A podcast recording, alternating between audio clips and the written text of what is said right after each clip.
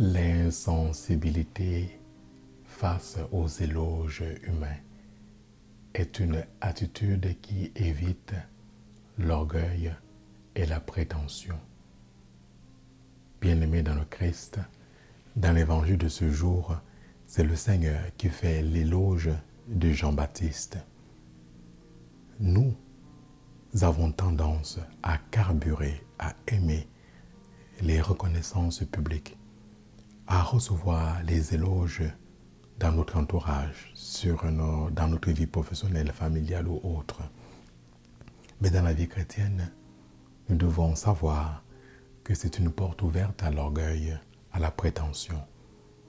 Nous sommes invités à n'accepter que les éloges qui viennent du Seigneur. Il n'y a que le Seigneur qui puisse faire notre éloge, comme il fait sur Jean-Baptiste. À travers les évangiles, nous voyons qu'à chaque fois qu'un pécheur se convertit, le Christ lui-même fait l'éloge de la personne parce qu'il connaît son cœur. Ce n'est pas à nous de nous éloger les uns les autres.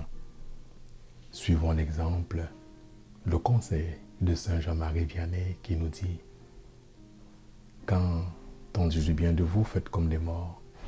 Quand on dit du mal de vous, faites comme les morts. Fions-nous uniquement au ressuscité qui au moment venu nous dira Entre dans la joie de ton maître, serviteur bon. Amen.